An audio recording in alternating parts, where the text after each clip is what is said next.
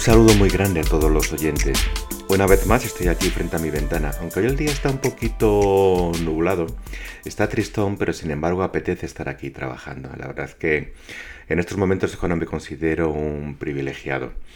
He hecho muchas cosas en, la vida y he crecido como, como ha crecido todo el mundo, con sus experiencias, con sus cosas buenas, sus cosas malas. En fin, que todo ha sido realmente un proceso de aprendizaje.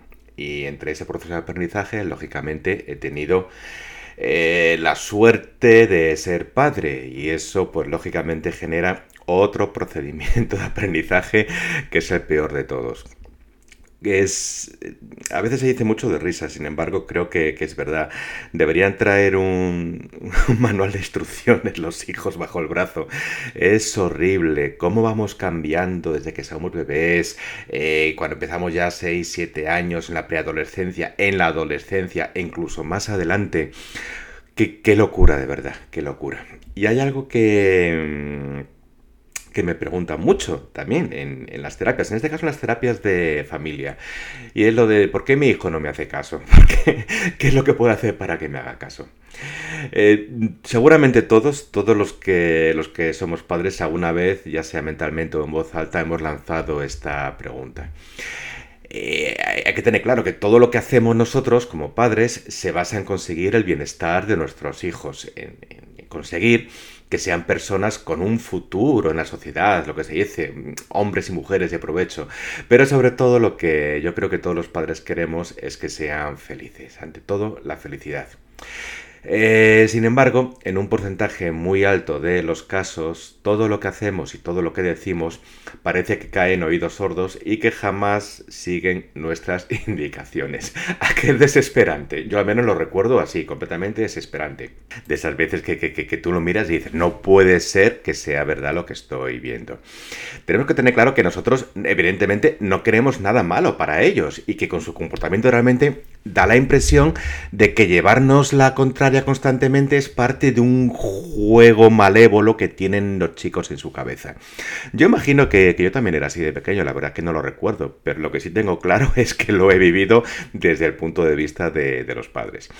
Cuando decimos que nuestros hijos no nos obedecen, eh, realmente estamos diciendo que no están acatando nuestras normas y directrices, que no están haciendo lo que nosotros queremos que hagan. Y ahora mm, yo me pregunto, ¿Y qué haríamos nosotros como personas adultas si quisieran imponernos normas y directrices con las que no estamos de acuerdo o con las que no entendemos? He dejado unos segundos como una pausa dramática, porque realmente esto es otra forma de ver la situación. Tenemos la tendencia de tachar a nuestros hijos de rebeldes, ya sea con causa o, sin ella. E incluso me he encontrado con padres que hablan de hijos imposibles, imposibles con mayúscula porque ellos han hecho todo lo necesario para conseguir que, les escuchen y aún así los hijos no, no entran en vereda. Yo como especialista no dudo de los esfuerzos realizados por estos padres, pero también lo que yo desconozco en estos casos es de la validez del sistema que han usado para conseguirlo. Con estas dudas que yo planteo en voz alta, no pretendo decir que los padres tienen que asumir la culpa de lo que le ocurre a los hijos. Es muy común en ciertos tipos de instituciones cuando se encuentran con hijos problemáticos o rebeldes, el hablar del fracaso de los padres como educadores. Es de esos juicios de valor así que tiran gratuitamente. Si obviamos estas sentencias, que se dice muy alegremente, casi nunca se tiene toda la información. Está, está fuera de lugar. Entonces, yo vuelvo a lanzar otra pregunta. ¿Quién ha enseñado a los padres a educar?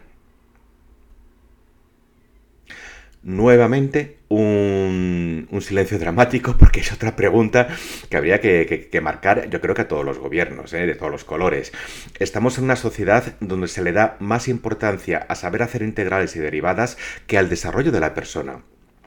El estudio de las emociones y de la evolución del pensamiento deberían ser asignaturas obligadas en nuestro sistema escolar. Y a veces creo que hay alguien a quien no le interesa que la sociedad aprenda a pensar, y lo digo con puntos suspensivos. Pero como desde aquí no vamos a poder cambiar nada, vamos a analizar algunos comportamientos de los padres que motivan que, lógicamente, nos preguntemos en voz alta todo eh, eh, esa pregunta que hemos dicho antes, no baja la redundancia, ¿por qué mis hijos no me hacen caso? Bueno, comportamiento de los padres, por ejemplo, eh, que nuestras palabras muchas veces pueden resultar confusas o con diferentes interpretaciones. Eh, sería muy interesante ser capaces de escoger las palabras adecuadas y coherentes y nunca realizar peticiones contradictorias. También es bueno no pedirles que hagan cosas que nosotros no haríamos, ya que se van a dar cuenta enseguida aunque ellos no digan nada. Nosotros siempre somos su modelo de comportamiento y debemos conseguir que nos vean de esa forma. Otra cosa que se hace mucho es que no nos damos cuenta de la edad real de nuestros hijos o del nivel de conocimiento que tienen, lógicamente en consecuencia de, esa edad. Es muy importante adaptar nuestras acciones y nuestra forma de hablar a la etapa en la que se encuentren nuestros hijos. Hay que intentar no pedirles nunca nada que esté por encima de sus capacidades. A veces también ocurre que hemos perdido la autoridad o el respeto que en teoría deberíamos tener. Si cuando los chicos son pequeños evitamos expresiones tipo porque lo digo yo o cuando seas padre comerás huevos, ayudaremos a evitar que cuestionen nuestros razonamientos cuando entren en la adolescencia. Otro de los errores más comunes es usar la palabra no más veces de las necesarias. No hagas esto, no te subas ahí, no grites, no cojas eso, etcétera, etcétera, etcétera. El espíritu de aventura de nuestros hijos está siendo frustrado constantemente y muchas veces por nuestros propios miedos. Habría que valorar y buscar otra forma de poder transmitir esas peticiones. Bien, más cosas que suelen ocurrir es que no pasamos el suficiente tiempo con nuestros hijos, o al menos un tiempo de calidad. Es muy común caer en el error de querer comprar muchos juguetes a nuestros hijos, por ejemplo. Lo que realmente necesitan y quieren es tiempo con nosotros, pero un tiempo con atención constante, no con el móvil en la mano. Eso hará que se sientan respetados y captarán que son lo más importante en nuestras vidas. Más errores podría ser el típico de pensar más en nuestra comodidad que en lo que realmente necesitan nuestros hijos. A ver, nosotros, vale, estamos cansados del trabajo y de todo lo que hemos vivido, pero a pesar de ello, si nuestros hijos nos piden tiempo, no es buena idea mandarles a jugar con la vida consola, con el móvil, con la tablet o con quien sea. Que si hemos tenido hijos es por algo, y ese algo no es dejarles arrinconados cuando estamos cansados. Más errores. Eh, transmitimos nuestras palabras como si fueran órdenes o exigencias. Cuando se emite una orden, solamente hay dos salidas posibles para la persona que recibe esa orden, y no hay más. Una es acatarla, que sería doblegarse, o rebelarse. Ninguno de estos dos resultados es el adecuado, pues está generando un tipo de personalidad que en el futuro seguramente nos va a proporcionar algún problema que otro, y probablemente a ellos mismos en su entorno escolar o sentimental. Más, eh, transmitimos mucha premura, mucha prisa para que se cumplan nuestras peticiones. O mm, en lugar de tener paciencia, lanzamos muchísimas órdenes a la vez. Quiero que esto lo hagas ya mismo. Por ejemplo, cuando aportamos esa dosis de velocidad, se crea aún más la sensación de orden y de mandato, lo cual genera aún más frustración o rebeldía. Lo mismo que ordenarle muchas cosas seguidas para hacer, eso probablemente le desconcierte y el resultado sea desastroso. Y otro comportamiento erróneo es el, que, el típico de que se nos olvida que ellos también tienen necesidades y solemos interrumpirlos. Romper la concentración de nuestros hijos o su momento de tranquilidad con órdenes puede generar muy malas interpretaciones y en consecuencia malas reacciones. Nuestros hijos pueden tener otras necesidades como hambre, aburrimiento, cansancio y si no somos capaces de detectarlas, el mal comportamiento está casi asegurado. Si nos pusiéramos en su lugar, probablemente entenderíamos mucho mejor este punto. Lo ideal, ya dichos todos estos malos comportamientos de los padres, sería que nuestros hijos no se convirtieran en, en autómatas perdón, que obedezcan sin más.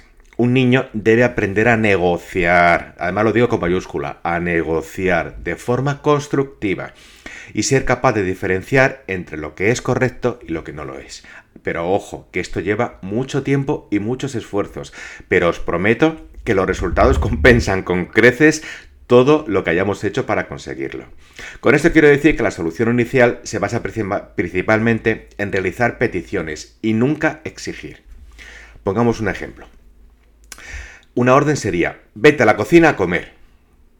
Y una petición sería, ¿qué te parece si vamos a la cocina a comer? Esta petición es apta para una negociación amistosa y divertida. Lógicamente, en el último caso, en lo que es la petición, eh, nuestros hijos se sentirán respetados y aprenderán la importancia de, devolver ese respeto junto a un desarrollo de la capacidad de negociación. Y esta capacidad será de muchísima utilidad cuando les planteemos cuestiones bien argumentadas y con sentido. Bien, cuando nuestros hijos no nos obedecen, podemos plantear varias formas de actuación, según el caso. Por ejemplo, todo esto son estrategias, ¿eh?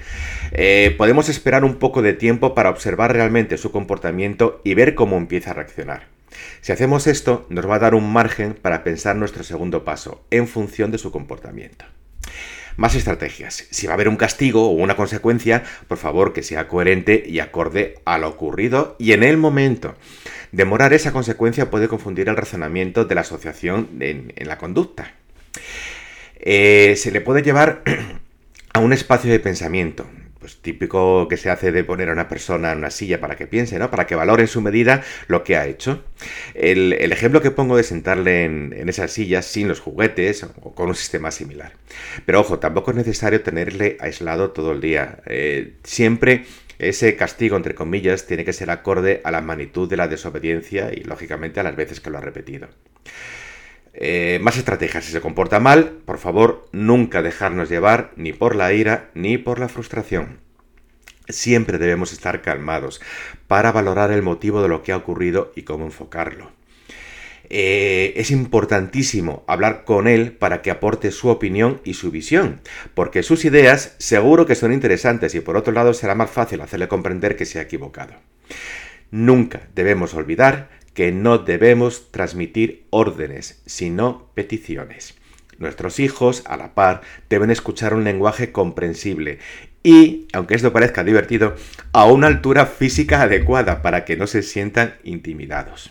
Bien, otra estrategia. Si nuestros hijos levantan la voz, debemos demostrarles quiénes son los adultos. Así que nosotros bajaremos el volumen y mantendremos la calma si ellos quieren escuchar lo que decimos, tendrán que bajar su propio volumen de voz. Otra cosa más, cuando eh, nosotros como padres pedimos algo coherente, argumentado y con lógica, debemos ser firmes y no ceder por mucha carita de cordero degollado que nos pongan. Y por último, como estrategia final, debo decir que todo se debe explicar las veces que sean necesarias y cada una de esas veces sería muy interesante cambiar las palabras que estamos usando para conseguir que si no nos entiende de una forma, encontremos las palabras adecuadas para que así sea. Dicho todo esto, eh, y en cualquier caso además es muy común que nos enfademos ante la desobediencia de nuestros hijos. Oye, que somos humanos, ¿eh? ante todo. De alguna forma, nuestras necesidades no están siendo satisfechas como padres y tampoco nos gusta que nadie se nos revele. Este es un sentimiento que deberíamos estudiar y valorar como padres antes de tomar medidas sobre el asunto. Es decir, debemos tener en cuenta que realmente, y por supuesto viéndolo desde otro punto de vista, nuestros hijos no son lo que, los que nos enfadan, Generalmente perdemos el control cuando estamos cansados o estresados y eso origina un agravamiento de la conducta de nuestros hijos. Por otro lado, y esto es muy importante, nuestros propios miedos crean una conducta no correcta que transmitimos a nuestros hijos como por ejemplo el típico miedo de, nuestra propia necesidad de seguridad, el pretender que nuestros hijos jamás hagan nada inapropiado, el querer saber que no corren peligro, el obsesionarse con la posibilidad de no estar haciendo bien nuestro papel de, progenitores, mm, tener una necesidad de reconocimiento social o sentimental no satisfecha y que nuestros hijos no nos van a poder aportar, o quizá otros miedos basados en el trabajo, la sociedad, etcétera, etcétera, etcétera. Bueno, con todo esto eh, lo que hago es transmitir mis propias experiencias y la de todas las terapias de familia que he tratado hasta ahora. Tener los hijos, tener hijos en esta vida es algo maravilloso, nos aportan mucho más de los problemas que nos generan. Solamente hay que saber escuchar y esperar el momento adecuado. Nunca, yo y lo recomiendo como padre, nunca os rindáis, luchar todo lo que sea posible. Pero eso sí, cuando llegue el momento de ser duros, tampoco dudéis puesto que vuestros hijos, aunque parezca que no lo hacen, se quedan con toda la información que les aportáis. Y yo os prometo que algún día, tarde o temprano, esa información saldrá a la luz y demostrarán que son unas personas maravillosas. Y yo creo que por hoy nada más.